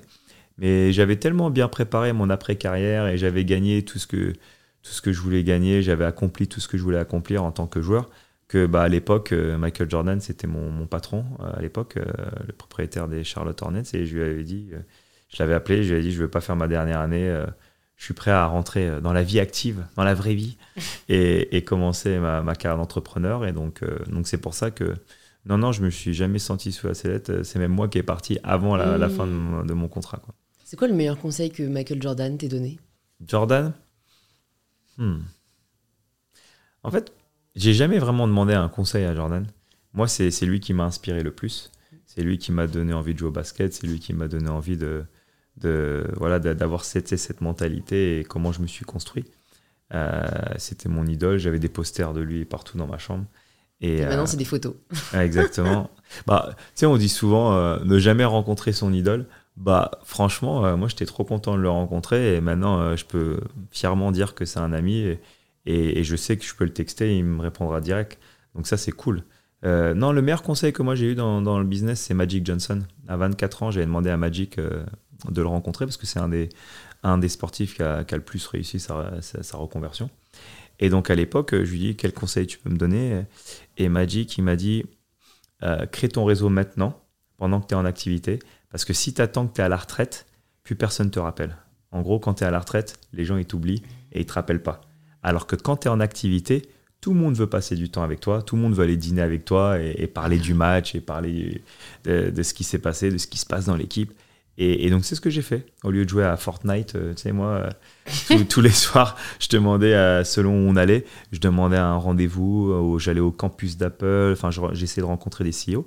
Parce que moi, j'ai pas fait beaucoup d'études. je me suis arrêté à la terminale, parce qu'à 17 ans, j'étais déjà en pro, et puis après, bah, je pouvais plus. et donc, je trouvais que voilà, j'ai beaucoup de choses à apprendre. Donc j'examinais tout, j'étais comme une éponge, j'apprenais énormément, et j'ai eu la chance euh, d'avoir des, des, CEO qui m'ont pris euh, sous leur aile et qui m'ont bien appris un peu le, monde du business. Euh, parce que moi, je l'ai toujours attaqué comme ça, le business. C'est pas parce que je suis Tony Parker que tu as gagné le titre NBA et les chefs d'entreprise, ils s'en foutent de tout ça. Hein. Quand, quand tu arrives dans le monde du business, là, là, il faut que tu sois à leur niveau parce que eux, moi, je me suis toujours dit, je repars à zéro là. Je repars à zéro et il faut que je gagne mon respect. Mais justement, pour devenir le meilleur, vu que c'est ce qui t'inspire, j'ai l'impression, dans ta vie, que ce soit dans le sport ou dans le business, mhm. est-ce qu'il ne faut pas rester focus mhm. Et je me fais l'avocat du diable parce que c'est pas mon cas, mais tu as du coup diverses activités. Oui. Est-ce que tu penses que tu peux devenir le meilleur sans te donner à 100% dans un seul domaine? C'est une très bonne question. Pourquoi je suis, mon groupe est diversifié? Parce que je me vois pas en fait faire, euh, par exemple, je suis président de l'ASVEL, faire ça que, euh, que ça, en fait, faire que ça. Tous les jours, euh, basket, je me vois pas faire ça. Mais dans chaque domaine, hein, je préfère gérer un groupe et qu'il soit diversifié. Et voilà, et de temps en temps, bah, j'irai voir les chevaux, des fois j'irai au ski, des fois j'irai voir les matchs de basket, des fois j'irai voir mes filles, et des fois j'irai voir le vin, le champagne. En fait, il y, a, beaucoup de choses dont je suis curieux. Je suis quelqu'un de très curieux. J'aime bien euh, m'éduquer sur différents domaines. Et donc, euh, c'est pour ça que moi, ma motivation, c'est d'amener notre groupe voilà, le, plus haut possible et d'avoir un impact sur notre société. C'est un peu ça, ce que je dis à, à mes collaborateurs. Euh, mais c'est vrai que tu peux te poser la question et dire pourquoi tu prends pas juste un club de basket et tu fais ça à fond. Mais le problème, c'est que j'ai un club de basket, je suis à fond, et on a gagné 4 titres en 6 ans. Donc on est quand même champion, on est performant. Ouais, ouais, ouais. Euh, en 2019, on était euh, la première équipe de l'histoire euh, être champion chez les garçons et chez les filles la même année. Donc euh, Oui, une fois sûr, une fois que tu une fois que bats excellence, une fois que tu bats tu sais, tous ces records ou par exemple les chevaux l'année dernière on a gagné l'équivalent d'un titre NBA et je vais pas vous, vous saouler pas avec le jargon exactement. Mais l'équivalent d'un titre NBA, bah, tu vois, c'était un truc de fou, ma deuxième année en plus, ce qui est très très rare. Et bah, bah, ça me donne envie de continuer. Ça me donne envie de continuer à être au top. Mais après, j'ai envie de faire d'autres choses aussi. Ouais. Et donc, Et pas... j'essaie de prendre des, des mondes tu sais, qui sont complémentaires. Par exemple, dans le monde de- des chevaux ou dans le monde du basket, bah, c'est complémentaire avec le vin, le champagne. C'est tout mon univers, en fait, Oui. se marie bien et c'est complémentaire. Alors oui, enfin disons c'est différent parce qu'entre les chevaux et le vin, il y a pas, c'est, enfin c'est vrai que ça, ça se concurrence pas. Mais justement, tu vois, moi je me dis de l'extérieur, Mhm. euh, j'ai plusieurs activités aussi. Tu vois, j'ai euh, une marque de lingerie, j'ai mon Mhm. podcast, j'ai mes réseaux, j'écris et j'ai Et tu y parfois, arrives bien. ouais, mais j'ai parfois cette frustration Ouais. de me dire, je sais que chacun de ces projets pourrait aller beaucoup plus loin si je m'y consacrais à 200%. Alors, tu si, vois je, si je peux me permettre, est-ce que, tu, est que tu t'entoures bien? Est-ce que est tu as de la facilité à déléguer euh, les personnes qui sont en dessous de toi pour justement leur faire confiance et, les faire monter Parce que moi, pour moi, d'expérience, les gens qui, qui veulent trop contrôler, bah, c'est pour ça que ça va pas plus vite, parce qu'ils veulent tout contrôler. Ils sont, comme on dit, euh, des control freaks. Alors, euh, je plaide coupable, mais,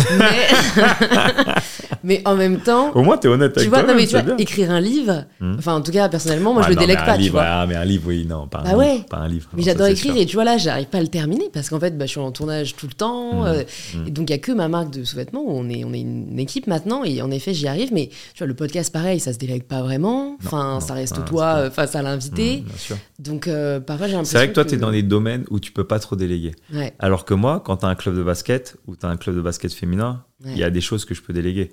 Euh, les chevaux, pareil. La station de ski, pareil. Le vin, pareil. Le champagne, pareil.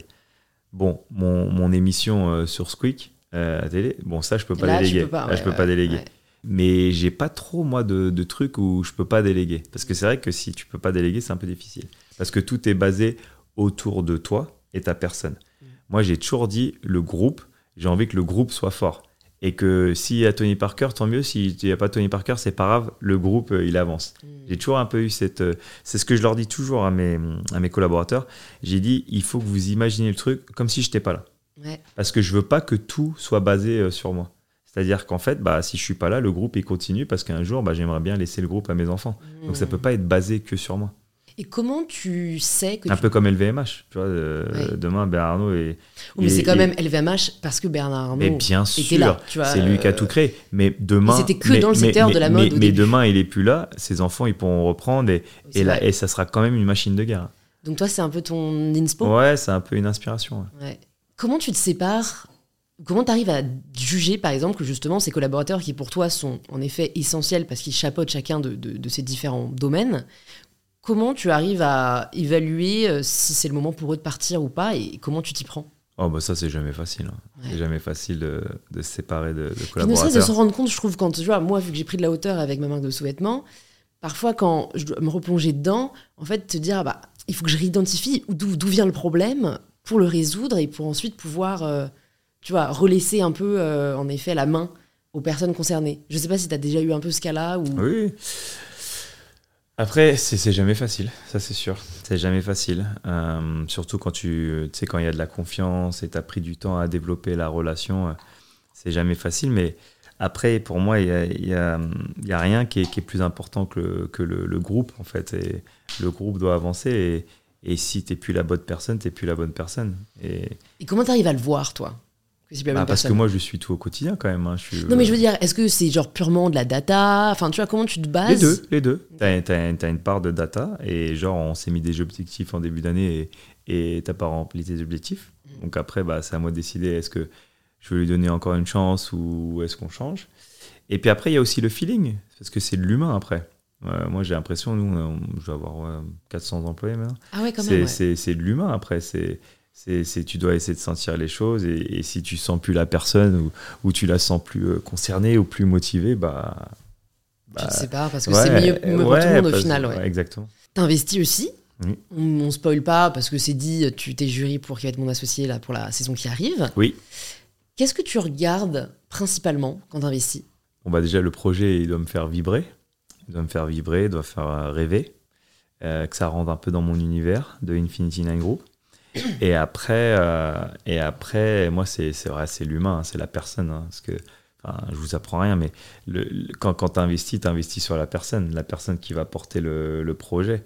Euh, surtout que là, quand on rentre, on, est minoritaire. Donc, à un moment donné, euh, il, faut que, il faut que ce soit quelqu'un qui, qui, qui soit costaud mentalement et, que, et qui soit passionné de fou. Et j'ai la chance de voir euh, deux, trois cas où, franchement, les, les jeunes, ils sont, ils sont trop bien. Et, Mmh. euh, et moi, c'est pour ça que j'ai accepté de faire cette émission. Euh, Ça faisait deux saisons que M6 euh, me demandait de la faire, saison 2 et saison 3. Et je regardais ça un peu de loin. Et, et après, je me suis dit, c'est quoi par rapport à ce que je fais avec mon académie, euh, par rapport au sport?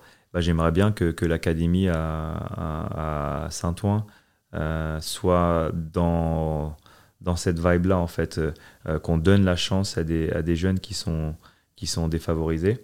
euh, faire euh, une sorte où il y a des incubateurs et, Mmh. et, euh, et qui soit un peu, un peu complémentaire à, à Station F. Ouais. Xavier, il Xavier Niel m'a présenté Station F là, il y a- il y a 2-3 mois et j'ai trouvé ça incroyable.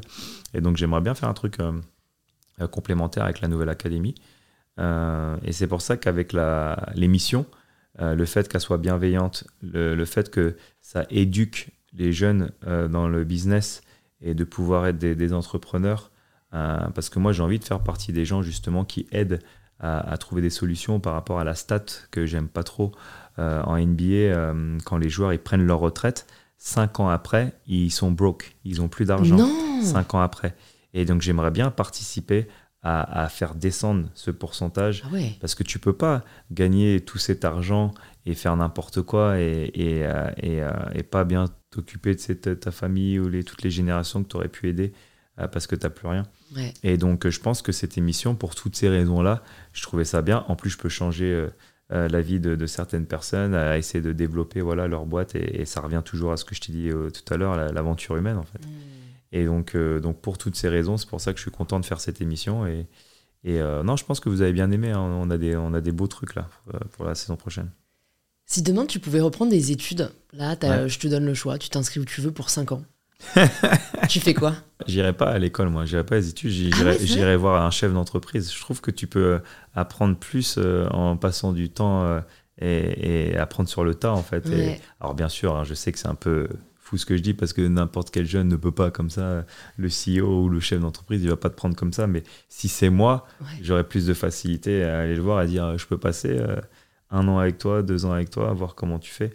Parce que c'est le business qui t'intéresse. Parce que par Ouais. exemple, euh, si, si c'était, je sais pas, t'aurais pu dire euh, médecine, enfin je suis passionné de, du corps humain, tu peux aller voir ce que fait un docteur, Non, là, mais mieux pas vaut passer sur les bancs de l'école, bah tu vois. non, ça, c'est sûr. ça, sûr. Sinon, je te confierais pas ma vie. C'est sûr. Déjà, un grand respect euh, pour tous les médecins, tous les docteurs, tous ceux, euh, les infirmiers, infirmières, enfin tous ceux qui nous ont aidés pendant la période Covid. C'était vraiment incroyable de, de les voir euh, avoir la lumière, tout Ouais. simplement. Enfin. Euh, moi, c'est toujours les, les- les médecins et, et- et je reviens sur mes profs. hein, et les profs, hein, euh, franchement, c'est vraiment des, des héros. Et, et franchement, repartir, si je devais repartir à l'école, si je devais vraiment choisir et repartir à l'école, ouais, la médecine, ce serait un truc, je trouve ça super intéressant, en fait, le corps humain, parce qu'en tant que sportif, bah, Ouais, j'ai- vu pas mal de choses, je me suis fait opérer, enfin j'ai fait plein de trucs. Euh, et avec les kinés, les médecins, euh, j'ai toujours 50 000 discussions avec eux. Mm. Et c'est vrai que c'est un monde qui est, qui est fascinant. Et d'ailleurs, alors, une petite anecdote. euh, on m'a, vu qu'on parle du corps, on m'a dit que t'étais donc en effet gourmand, mais un peu. euh, et donc j'en parle parce que normalement c'est qu'aux meufs qu'on dit ça. Un peu self-conscious, parfois, euh, de, de ce que tu manges, de ton corps, et que parfois t'avais un peu de culpabilité alimentaire. Alors, moi, je dirais pas culpabilité, euh, parce que ça, c'est un mot qui est beaucoup trop fort. Sinon, j'aurais pas mangé euh, deux crêpes salées. J'aurais pu m'arrêter à une hier et, et j'en ai mangé deux Ouais, parce que j'adore ça et les cidre, bah, bien sûr. Alors, big up, je tiens à dire que la meilleure crêpe de Paris est dans le 15e, c'est la crêperie contemporaine. Prenez la Séraphin. Voilà, Ah, c'est je tout. suis jamais allé là-bas. Il faut que tu y ailles. Ok, ok, ok. Moi, j'étais à Lyon hier. vrai, Je suis allé avec les enfants. On adore ça. Non, parce que si j'étais euh, comme ça ou j'étais fou comme ça, bah, je dirais à mes enfants euh, pas de McDo, euh, pas de pizza, pas de... alors que je suis pas du tout comme ça. Ok. Euh, ils, mangent ce qu'ils veulent. Moi, je dis juste de, de- de faire à, à petite dose, tu sais, pas manger McDo tous les jours, pas manger des pizzas tous les jours, pas manger des crêpes tous les jours, tu peux pas. Essayons de garder ça pour un plaisir, mais que tu as une base saine, et après le week-end, euh, tu peux te faire plaisir. Et moi, c'est ce que je fais, j'essaie d'avoir une semaine euh, plutôt saine, et après le week-end, euh, bah, on appelle ça des cheat days, tu vois, tu peux avoir tes, tes cheat days. Alors normalement, cheat day, c'est qu'un repas, bon, moi, c'est plus un cheat week-end, mais bon, c'est pas grave. J'ai travaillé le- dur dans le sport, euh, on peut se faire plaisir pour Ouais. le, le week-end. Mais en fait, euh, non, moi je dirais pas. Mais t'as pas de, de- Parce que vous m'avez dit, du coup, c'était un peu Mm. genre Ah ouais, non, on n'a pas bien mangé là, la semaine prochaine, on mange bien. Ah oui, oui, bah oui. et- mais tu sûr. repousses un peu. Oui, ah bah, je repousse tout le temps, bien sûr, parce que je suis un gourmand. Je repousse tout le temps. Mais ça va, tu le vis bien, quoi. Mais, a pas ouais, de. Non, bah parce non. que tu après j'y ferai plus de sport, quoi. C'est- C'est-à-dire je fais plus de sport et. parce que euh, les troubles alimentaires, on en parle beaucoup pour Ouais. les femmes, et ça Mm. touche en effet principalement des femmes. Mais du coup, je trouve ça bien d'ouvrir le sujet pour les hommes aussi, qui peuvent aussi être victimes parfois de la pression de la société, d'avoir un certain physique, ou Ah. Oui, bien sûr. tu vois. mais je euh, pense que les deux, hein, les femmes, bah, surtout vous, hein, parce que vous, les femmes, vous êtes beaucoup plus jugées que, que nous, les hommes, et, et ça doit vraiment pas être facile euh, pour les femmes, c'est cette pression, comme tu as dit, euh, cette pression sociale. Euh, parce que, après, moi, comme je suis dans un job de représentation, c'est dur de, de dire à mes académiciens, hé les gars, euh, si vous voulez devenir les meilleurs basketteurs, il faut être en forme, et toi, tu arrives Ouais, et ouais, ouais. t'as un gros ventre et tout ça. Enfin, je trouve que c'est juste. euh, c'est- faut faire attention, quoi. Après, euh, moi, je te dis, même mes enfants, ils mangent ce qu'ils veulent. J'ai pas de, j'ai pas de truc. euh, à un moment donné, il faut se faire plaisir. Je dis pas qu'il faut être parfait, quoi. Ça fait longtemps que mes abdos, ils sont plus euh, tracés euh, comme, euh, comme euh, quand, quand je jouais, tu vois. Mais, mais à un moment donné, je dis, il y a un certain minimum. C'est juste ça que. ouais, que ouais, je plus. euh, Mais je suis pas en mode. euh, non, non, non, pas du tout. Pas du tout. Est-ce que t'as des démons? Des démons? Ouais. Non, je dirais pas des démons, je dirais plus. euh, euh, j'adore le fromage, euh, j'adore. euh, Alors, je parle Le pas de la bouffe, mais Ah, ah, bah, je croyais que tu parlais de la bouffe, moi. j'adore. Comme on était sur la bouffe, C'est moi, vrai, c'est ça ouais. les démons. Le fromage, là, c'est dur à dire non au fromage. hein. C'est dur. hein. Surtout quand tu commences à boire. tu sais, les... En plus, moi, je suis toujours invité tu sais, dans les meilleurs châteaux. Donc, Ah ouais, tu bois ouais, des bouteilles de fou. Et, et, et c'est parce que, tu sais, quand tu bois un verre tous les jours, c'est quand même une forme d'alcoolisme. Enfin, il t'as-. T'as t'as beau dire ce que tu veux, si tu bois un verre tous les jours, c'est une forme d'alcoolisme. Et donc, je me suis rendu compte que je buvais quand même un verre tous les jours, mais c'est dur de dire non quand, tu vas vers différents châteaux et on te sort des bouteilles de fou là, de 1982, 1960, enfin des bouteilles de malades. Et je me dis, ouais, bah, ouais, bah ok, bon, j'ai une petite forme d'alcoolisme alors. Non, mais en fait, ce qui est terrible, moi, je me suis rendu compte récemment, c'est qu'un verre en appelle un autre. Hmm. C'est que moi, à non, mais partir, c'est la France, ça. C'est l'apéro. C'est l'apéro. on envoie le deuxième. Toi, ça n'existe pas aux États-Unis, l'apéro. Mais en Bah, il France, rate quelque chose. t'as l'apéro et ça. Ouais. ça, c'est indiscutable. Exactement. Non, mais je parlais plus en l'occurrence des démons. Genre, est-ce que t'as. Parce que, tu vois, de l'extérieur, hein, on peut avoir l'impression que du coup, tout te sourit, que tu n'as jamais connu l'échec, que ce soit dans le sport, dans le business. Et, et- et en plus, voilà, tu, tu le mérites. hein, mais est-ce qu'il y a des combats intérieurs que tu mènes que ce soit par rapport à toi-même, euh, je sais pas, de l'exigence, euh, ou des choses Bah, sur, les- déjà- sur lesquelles déjà- tu essaies de travailler? Déjà, je dirais pas que j'ai pas eu d'échec, déjà. Parce que j'entends souvent les gens dire tout ce que je touche, ça devient euh, de l'or et de ça. Alors, oui, j'ai eu beaucoup de succès, mais j'ai eu aussi des échecs. Parce que, bah, je sais pas, moi, dans le business, on a sorti une marque de vêtements, euh, ça n'a pas marché. Au bout de 5 ans, poubelle. Basket, on n'a pas gagné tous les ans. Euh, dans ma vie privée, euh, j'ai eu des divorces. Donc, c'est, tu peux pas dire que, genre, Ouais. tout me réussit. Les gens, ils font souvent des raccourcis parce que justement, j'ai eu beaucoup de succès et des succès euh, très très hauts, que ce soit dans le sport ou dans le business, qui disent ça. Mais j'ai appris de tous mes échecs. C'est grâce à ça que j'ai pu avoir tous ces succès. Donc c'est important de, de rappeler aussi que- qu'il y a eu des, des échecs. Après, des, des- des démons, comme tout le monde, tu as des doutes. Tu as des doutes, ça c'est sûr. Mais moi, c'est plus des doutes, euh, est-ce que je vais y arriver ou pas Euh, Et donc ça, j'essaie toujours de, de chasser ça le plus rapidement possible. Mais après, je suis comme tout le monde. C'est juste que j'ai peut-être moins de personnes dans ma tête que, que certains amis que je connais, tu vois. Je citerai pas de nom. Ne. Ou des fois, ils ont 17 personnes dans leur tête, donc le temps qu'ils se mettent tous d'accord, c'est sûr que ils vont avoir du mal, tu vois. Ouais. Ça me fait penser au film Inside Out, là, tu sais, t'as le méchant, le gentil, Ouais. le triste. j'ai peut-être moins de personnes que la plupart des gens, peut-être, mais sinon, non, j'ai des doutes comme tout le monde. Est-ce que tu travailles sur toi?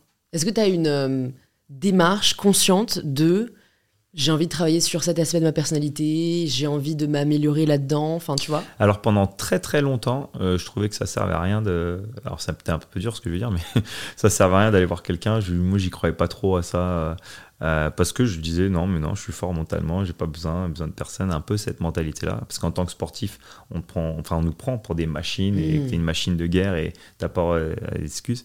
Et j'en ai parlé longtemps sur mon podcast avec Thierry Henry, justement, de ça. Le côté où, bah si, on a le droit de- d'avoir des moments de doute, on a le droit de- d'avoir des peurs, euh, même si on est des athlètes. Et, euh, et ça, fait, ouais, ça fait un an que je trouve que c'est bien de, de parler à quelqu'un juste pour avoir un autre avis, en fait, de de, de pas. euh, de, De pas rester seul avec ses pensées, quoi. Ouais, non, mais puis même pas que les gens qui te connaissent depuis longtemps ou pas que ta famille, d'avoir quelqu'un tu sais, qui est un peu un Objectif. terrain objectif, neutre. Et, et je pense que tu peux toujours t'améliorer, en fait, Mm. euh, tout simplement. Tu peux toujours t'améliorer parce que des fois, quand tu as beaucoup de succès, tu peux avoir tendance à un peu à t'enflammer ou, ou, ou avoir la grosse tête ou, ou- ou peut-être euh, oublier un peu la, la réalité. euh. et donc, je trouve que c'est bien d'avoir euh, quelqu'un. parce que moi, j'ai toujours essayé d'avoir ce, ce juste milieu, ce happy middle, comme j'aime bien dire. Quand tout va bien, pas trop t'enflammer Mm. quand tout va mal, pas être trop dur avec toi-même et justement avoir ce happy middle, ce juste milieu pour gérer euh, les hauts et les bas que tu vas avoir dans une vie parce que tout le monde a des, des hauts et des bas et c'est ta faculté justement à, à gérer tous ces moments-là qui fait que bah, tu seras heureux euh, dans ta vie Ouais. parce que euh, tu peux avoir euh, tout l'argent du monde moi je connais des gens ils ont tout l'argent du monde et ils sont malheureux hein, ils sont tristes alors qu'il y a des gens ils n'ont rien et ils sont super heureux donc moi j'essaie justement de trouver ce juste milieu pour justement être heureux avec ce que j'ai. Comment est-ce que tu progresses? Bah, je pense à parler à quelqu'un, je pense que ça peut aider. Aller voir un psy, du coup. Ouais. Ok. Ouais. C'est comme ça que tu te dirais, ok, que tu progresses en tant que personne. Moi, je pense que c'est comme ça que tu peux progresser et que tu peux t'améliorer. C'est c'est leur job, hein, justement. Oui, c'est vrai. C'est un peu leur job. C'est un peu la sûr, salle de sport de. Bien sûr. Après, tu peux parler à tes amis, tu peux parler aux gens que t'aimes et tout ça. Tout ça fait que tu peux toujours progresser. Mais des fois, les amis, des fois, ils vont un peu trop dans ton sens. Des fois, euh, ça peut, en fait. Ouais, Moi, ça va, j'ai des amis quand même qui, me- qui me disent bien euh, ce qu'ils pensent et ils disent bien. euh, euh, parce que quand tu arrives à mon niveau, tu peux surtout avoir des gens qui disent oui à tout ce que tu dis et ça, c'est très dangereux. C'est c'est pas bien. Mm. Euh, et donc, c'est bien d'avoir des personnes autour de toi qui. Disent tes quatre vérités. Ouais, exactement. On va arriver aux petites questions de la fin. Euh, Est-ce que tu aurais une ressource, que ce soit un livre, un film, un podcast, qui t'a particulièrement touché, que tu aimerais partager aux personnes qui nous écoutent? Alors, il y a un documentaire que, que j'ai adoré euh, récemment. C'est Arnold Schwarzenegger. J'ai trouvé ce documentaire trop bien parce que justement par rapport à la mentalité et comment réussir, euh, enfin le, gars quand même a eu trois différentes vies quoi. Il a eu sa première vie où c'était Monsieur Univers pendant 10 ans, euh, gagné tous les ans et puis du jour au lendemain, il se dit tu sais quoi, je vais aller aux États-Unis. Alors qu'il parle pas un mot d'anglais, il a un accent pourri et il se dit je vais essayer de devenir acteur d'Hollywood. Et le gars, il réussit sa carrière à Hollywood. Et après, il se dit pour terminer, je vais me lancer dans la politique Pourquoi pas? Et devenir gouverneur de, de Californie. Tu dis quand même un, un, un Autrichien, Univers, euh, un Autrichien de Mister Univers pour aller arriver gouverneur de la Californie. C'est là où tu dis quand même, il y a des gens, ils ont des destins de, de fous. Et j'ai trouvé ce documentaire euh, super inspirant. Il parle justement de No Plan B euh, dans, dans ce documentaire-là. D'ailleurs, j'ai repris ce passage-là pour mon séminaire, euh, pour mon entreprise. Euh, ouais, c'est celui-là que j'ai vu récemment, que, qui était très, très, très bien. J'avais bien aimé aussi, euh, je crois que ça s'appelle The Longest Breath, Euh, c'est Euh, sur le Deep Dive Netflix sur le Deep Dive, Ouais, ouais, ouais. ouais. sur l'italienne, euh, ah, son nom m'échappe. Et euh, bon, je vais pas raconter le documentaire, mais j'ai trouvé ça aussi euh, très, très inspirant. euh, j'ai trouvé ça super sympa. C'est vrai que pour revenir un peu au... Je regarde pas mal de documentaires. Ouais, sportif du coup j'ai l'impression. Ouais, non, non, je regarde un peu de tout, mais c'est vrai que là, ça- c'est- c'est- ces deux-là, parce que je viens de les regarder récemment. J'en ai vu un euh, moi, que j'ai trouvé hyper intéressant euh, sociologiquement, ça parle de l'éducation, c'est Mm. euh, Varsity Blues. Ah, Varsity Tu Blues, j'ai vu non, je l'ai pas vu, non, mais, mais, j'ai tu vois, qui parle de, de, de ces Mhm. stars qui ont Mhm. payé pour que leurs enfants ouais, aillent dans les bonnes ah, universités américaines. Enfin, bad buzz. Ah, C'était vraiment euh, une grosse, grosse arnaque. Quoi. Mm. Mais, euh, mais, mais en tout cas, oui, c'est vrai qu'Arnold Schwarzenegger, tu te dis, ça de l'extérieur, je Tu me demande- vu? Non, je l'ai pas vu, mais je connais assez bien son histoire. Mm. Et je me dis, qu'est-ce qui fait qu'il est, qui, que lui réussit à avoir autant de vies différentes Tu vois, Mm, on ne c'est peut clair. pas tous. Donc, en effet, à quel point c'est de l'acquis et à quel point c'est de l'inné? Mhm. J'ai écouté un podcast récemment avec un, un, un, euh, biologiste, tu vois, spécialisé dans les gènes. Et donc ça le fout un peu mal de dire ça parce que t'as pas envie de croire. Enfin, t'aurais envie de dire l'inverse, mais apparemment c'est 99% de l'inné. Ah ouais, il dit ouais, ça Ouais, il dit ça, ouais. Mais donc 1%, Donc, ça, peut être, dit- ça peut être beaucoup, hein. Oui, mais bien sûr. Mais donc, mais- il revient sur le mental que c'est inné, alors t'es Ouais. né comme ça. Ouais, ouais. Mais Mais moi, c'est ce que je pense aussi sur ça. C'est vrai que c'est un peu ce que tu disais avec tes enfants. Enfin, c'est, c'est... Moi, j'ai une sœur jumelle, on est hyper différentes, on a eu la même éducation. Donc, qu'est-ce qui explique euh, En fait, c'est que t'es- ta personnalité, elle te constitue à 99%. Mais ces 1% peuvent quand même faire toute la différence. C'est-à-dire l'environnement, l'éducation, les personnes que tu rencontres, tout ça peut quand même énormément jouer, quoi. Ouais, euh, bien sûr. toi, tu te rends compte avec tes enfants, j'imagine. tu as essayé un peu de leur. euh, comment tu choisis finalement quelles valeurs tu veux leur transmettre? Parce que et je trouve que ça doit être dur de pas répliquer euh, juste Bah un, ah j'ai envie qu'il soit comme ça et, et tu le façonnes un peu à, à ton envie quoi. Moi, je pense que tu peux, tu peux pas tout contrôler de toute façon. Parce que, Ouais. comme tu as dit, il y a l'environnement, qui ils vont rencontrer à l'école, avec qui ils vont bien s'entendre à l'école. Tout ça, c'est des trucs que tu peux pas contrôler. Donc, moi, j'essaie juste de contrôler ce que je peux contrôler. Donc, c'est c'est bah, leur expliquer un peu les choses simples de la vie. hein. D'être une bonne personne ou une mauvaise personne, c'est les trucs Déjà c'est pas mal ça. Et voilà, et je me dis, moi, tout ce que je demande, enfin, tout ce que je souhaite, c'est qu'ils qu'ils ont un bon fond. En fait, qu'ils ont un bon fond et que et qu'ils soient gentils.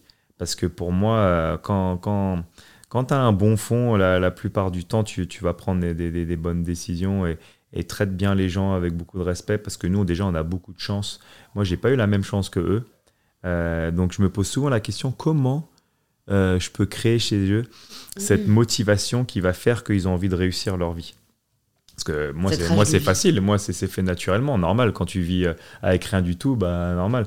Mais quand tu vis avec tout, tu as déjà une grande maison où, où, euh, tu voyages en vacances tout le temps, tu as, pu skier. Moi, j'ai jamais pu skier de ma vie. On n'avait pas les moyens pour aller skier. Moi, mes enfants, ils skient depuis qu'ils sont tout petits. Comment tu fais pour quand même créer chez eux ce, ce sentiment que, ils ont envie de réussir? Et, je me pose souvent la question et bon bah j'espère que enfin je ferai de mon mieux de toute façon euh. C'est c'est intéressant, ça m'intéresse un peu la psychologie de la réussite. euh, Et, et- et si jamais on, on observe voilà, les personnes qui ont une réussite professionnelle assez admirable, en fait, tu te rends compte qu'il y a deux cas de figure. Il y a en effet ces personnes qui voulaient faire leurs preuves parce que, enfin, elles n'avaient pas tellement le choix, elles voulaient avoir une revanche sur la vie. Mais tu as aussi les personnes qui voulaient faire leurs preuves parce qu'on en attendait beaucoup d'eux. Enfin, tu vois, on pense aux enfants Arnaud. Euh, bon, ils se sont quand même pas mal démerdés. Alors ça, ils sont très bien voilà, tu vois, il- il- je pense qu'il y a ce côté, bah, en même temps, t'as pas envie de juste être considéré comme étant le fils d'eux. ouais bien Et sûr Donc, euh, je pense, voilà, euh, si t'arrives pas, en tout cas, à leur faire euh, avoir ce manque, qui en effet, je pense, difficile à répliquer si bah, ils ils l'ont, dans tous les cas, il y a potentiellement juste cette envie de faire ses preuves, de montrer que eux aussi peuvent réussir par eux-mêmes et que ils ne, devront, ils ne devront leur réussite que grâce à leur travail. ouais non mais il faut créer il faut créer des moments je pense et c'est pas facile hein, parce que quand t'es père des fois tu te dis ah, par exemple euh, là le week-end dernier j'avais dit ok euh, si vous êtes sage euh, aujourd'hui on regarde un film et on peut faire sleepover. Sleepover c'est ils dorment avec papa. On le fait une fois tous les deux mois. Ils adorent dormir avec papa parce que moi je- sinon ils dorment jamais avec moi. Quand ils étaient tout petits ils ont jamais dormi avec moi. Et, donc là je dis ok sleepover. On arrive, ils n'étaient pas très très sages quand même. Ils arrêtaient ils arrêtent pas de se chamailler, tout le temps ils se chamaillaient, se chamaillaient, chamaillaient. Et là, je leur dis, je commence à mettre le film et ils commencent à se chamailler. Je fais, les gars, si vous continuez, je dis, on arrête le film et il y aura pas de sleepover. Et, et là, mon fils, il me demande, papa, on peut éteindre la lumière, tout ça? Je fais, bien sûr, je me lève, je vais éteindre la lumière, je me retourne, je vois mon deuxième fils en pleurs et il s'était chamaillé, quoi. Et, et j'ai fait, mais vous êtes sérieux? Je viens juste de mettre le film, je viens juste de vous dire. Là, je dis, c'est terminé. Dodo. Il était 20h. J'ai dit, c'est bon, dodo, pas de sleepover, euh, tout ça. Et là, mais des pleurs, tu sais, ça, ça te fait mal au cœur, Bah quoi. ouais, ouais. Et genre, mon deuxième fils, euh, tu sais, commence à, ma- à mal respirer tellement il avait hâte de faire sleepover. Et c'est pas facile, hein. Et Ah donc ouais. là, là, je dis non, dodo, plus rien, tout ça, bla bla. Ils vont au lit. Et, euh, et c'est vrai qu'après, je vais dans ma chambre et j'ai un peu de mal parce que je me dis, euh, Ah, c'est dommage quand même, euh, j'étais pas beaucoup là la semaine, j'avais vraiment envie de passer du temps avec eux et, et, et- et vraiment euh, faire ce, ce sleepover. Et donc, mais je me suis dit, vois, c'est ces moments-là que moi, il y a des moments comme ça, moi, avec mon père, qui m'avaient marqué quand il était dur. Et, euh, et donc, euh, au bout d'une heure, donc il est 21h, je sais qu'ils dorment pas. hein, ils, ils- ils 20 sont dégoûtés. Ils sont dégoûtés. Et là, je vais les voir, je leur dis, OK, vous avez gâché cette soirée, c'est vraiment dommage, parce que moi, j'étais vrai, j'avais vraiment hâte de passer cette soirée avec vous. Je vais couper la poire en deux, je dis, on va regarder le film, mais par contre, pas de sleepover. Parce que je veux que vous vous rappelez ce que vous avez fait, et que si vous êtes pas sage, bah, t'as pas des, des bonnes choses qui arrivent dans ta vie. Mm. Si t'es pas discipliné, si t'es pas une bonne personne, généralement, c'est mort. Et donc là, ils m'ont regardé, tu sais, un peu avec les larmes aux yeux et tout. Il fait bon, ok, papa, et tout ça. Et donc, on regarde le film. Et à la fin du film, ils me regardent et ils font Ok, papa, on a compris, on va dormir tout seul et tout. Ils étaient dégoûtés, mais je pense que ils vont se rappeler de ça. Ouais. Et donc, dans un mois ou deux, quand ça sera le temps de faire le sleepover, bah, ils vont se rappeler de ça, quoi. Mm, mais il paraît que Mais c'était dur, hein, parce que moi, là-bas, je voulais partir sur euh, Euh, rien le de la full soirée. package. Ouais, full package. C'est bon, je les vois que demain matin. Mais il paraît que quand t'es parent, c'est beaucoup plus, plus difficile de dire non, en fait, que de dire Ah, oui. non, c'est clair. Et c'est vrai qu'on s'en rend pas compte. Enfin, moi, je me rappelle, c'était il y a pas si longtemps, quand j'étais enfant et ado, et, j'en voulais tellement à mes parents de me dire non. Tu vois, Mm. j'avais l'impression qu'au contraire, c'était hyper facile pour eux de, de me dire non. Je là, mais tu peux me dire oui, ça te coûte rien. Mm. Mais ça, c'est vrai que ça a l'air d'être euh, un des, un des jobs les plus difficiles au monde. Si jamais là, je te donnais un petit carnet et, et un crayon à papier, Mm. et que tu pouvais partager trois enseignements, les trois enseignements les plus importants que tu as appris, et tu, le, tu les laisses à tes deux fils, qu'est-ce que tu écrirais dedans? Et ils ont que ça ils- auquel ils peuvent se référer. Premier truc, je dirais euh, traiter tout le monde de la même façon. Genre, what goes around comes back around. Genre, euh, euh, toujours traiter euh, tout le monde avec du respect. Parce que je veux pas que ce soit des, enfants qui sont pourris gâtés, quoi. Donc, euh, le respect, pour moi, respecter les gens. Euh, qui que ce soit. Que ce soit la femme de ménage ou, le président de je sais pas quoi. Traite tout le monde de la même façon. Le deuxième est une éthique de travail. Parce que si tu veux réussir quoi que ce soit dans ta vie, de toute façon, il va falloir, va falloir travailler. Et après, la troisième, ouais, sois gentil, quoi. J'allais dire be kind, mais c'est dur de, de traduire ça. Mais juste sois gentil, en fait, tout simplement. Sois, sois gentil, tu vois. euh, parce que quand, quand tu es gentil, les gens, les gens, ils le ressentent, quoi. C'est vrai. Ouais, c'est vrai. C'est sous-estimé, je pense. Et si toi, tu pouvais euh, te dire un mot euh, quand tu pars euh, pour les États-Unis, juste avant de commencer ta, ta première saison, qu'est-ce que tu te dirais? Lâche pas, lâche rien. T'aurais pas lâché de toute façon. J'aurais pas lâché, mais je dis juste lâche rien parce que les Américains, c'était dur. hein. Moi, euh, la star de l'équipe m'a pas parlé pendant toute ma première année, tout ça. Enfin, c'était dur ma première année. Le coach, euh, des fois, je rentrais de l'entraînement, j'avais les larmes aux yeux. Et donc, c'est pour ça que je dirais lâche rien. C'était quoi le jour le plus difficile de ta vie? Moi, j'en ai plusieurs. C'est dur de choisir entre le sport ou la vie privée. Ouais, Il y en a plusieurs. C'est- pas facile de choisir. euh. un qui, Un comme qui a été particulièrement euh, où tu t'es dit genre euh, ah ouais la vie c'est vraiment pas que des que des highs quoi. Parce que je trouve qu'on parle non mais tu vois on parle beaucoup des highs et c'est cool. Non, Mais- bah déjà, les... mes deux divorces, c'est jamais fun. Ça, c'est Ouais, sûr. jamais ouais. Ça, c'est jamais, jamais fun parce que quand tu pars dans une relation, tu pars avec le sentiment que tu vas réussir. Euh, bah, surtout moi. Euh, et puis après, bah, dans le sport, je dirais la, la grosse défaite contre Miami en 2013. En équipe de France, la défaite de 2005 contre la Grèce en demi-finale. Ouais, voilà, ça fait déjà pas mal. Ouais, c'est vrai. Je te souhaite de ne plus en avoir euh, beaucoup. Écoute, j'ai deux dernières questions pour toi. Ouais. Si jamais tu pouvais entendre quelqu'un au micro d'InPower, qui tu veux? Qui est-ce que tu aimerais entendre? Bah déjà, c'est bien, tu fais des garçons, déjà, c'est nouveau ça. Non. si, tu fais pas beaucoup de garçons. Bah, je disais justement là, j'ai- j'ai back to back, je vais avoir Je cinq sais, mecs. Je sais, c'est bien. C'est Ouais. cool. Bah, C'est cool. tant que c'est des gens intéressants, c'est pas de ma faute s'il y a plus de femmes intéressantes. Moi, je dirais notre président, Macron. C'est jamais, il faut rêver grand. Ouais, bah, en vrai, je pense que ce serait pas si difficile Mhm, parce que euh, c'est dans son intérêt en fait de Mhm. parler aux jeunes. mhm. Mais je sais pas si ça m'intéresserait tant qu'il est président. Parce Ouais. que. Tu préfères après Bah ouais. Comme quand Barack quand il a écrit libérés, son quoi. livre Ouais, ou ça. Michelle Obama ou un truc comme ça. Après, Sinon, ils sont trop média trained. Ouais, tu peux, tu peux rien leur sortir tellement. Ouais. euh, ouais, parce qu'ils pourront pas parler vraiment. Bah non, non. Je comprends. C'est pas bête ça. Après sa présidence, c'est vrai. To be vrai. continued. To be Écoute, je, vais te poser la question signature du podcast. Oui. Ça signifie quoi pour toi prendre le pouvoir de sa vie? Prendre le pouvoir de sa vie, euh, avoir confiance en soi, être fier de, être fier de ce que tu es, euh, t'accepter? Ça veut dire ça? Ouais, t'accepter, ouais. T'accepter en fait comme t'es en fait. Mm. Parce que des fois, avec euh, le- la vie d'aujourd'hui, les réseaux sociaux, les, les jeunes, des fois, ils veulent trop sais, changer plein de trucs alors qu'ils sont très bien comme ils sont. Enfin, surtout, surtout les femmes, je dirais. Ouais. Alors que vous êtes toutes belles, toutes mignonnes, euh, tout va bien, euh, et vous voulez changer tout votre corps. Tu vois, je, je comprends pas, franchement, ça.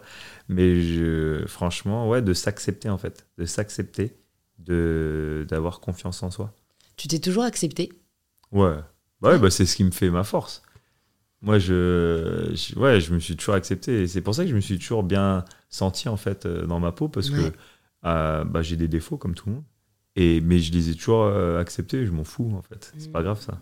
Ça fait partie de qui tu es. Ouais, voilà, exactement. ouais.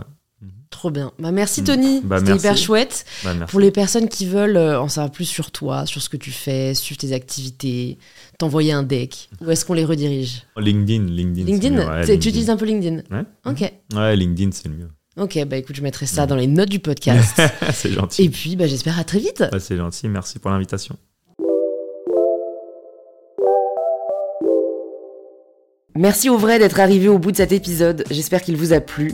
Si c'est le cas, ça nous fait toujours vraiment plaisir de lire vos retours, alors n'hésitez pas à nous tailler en story, arrobase tonyparker09 et arrobase mybetterself, et envoyer un petit message à Tony si le podcast vous a plu, je pense que ça lui fera très plaisir.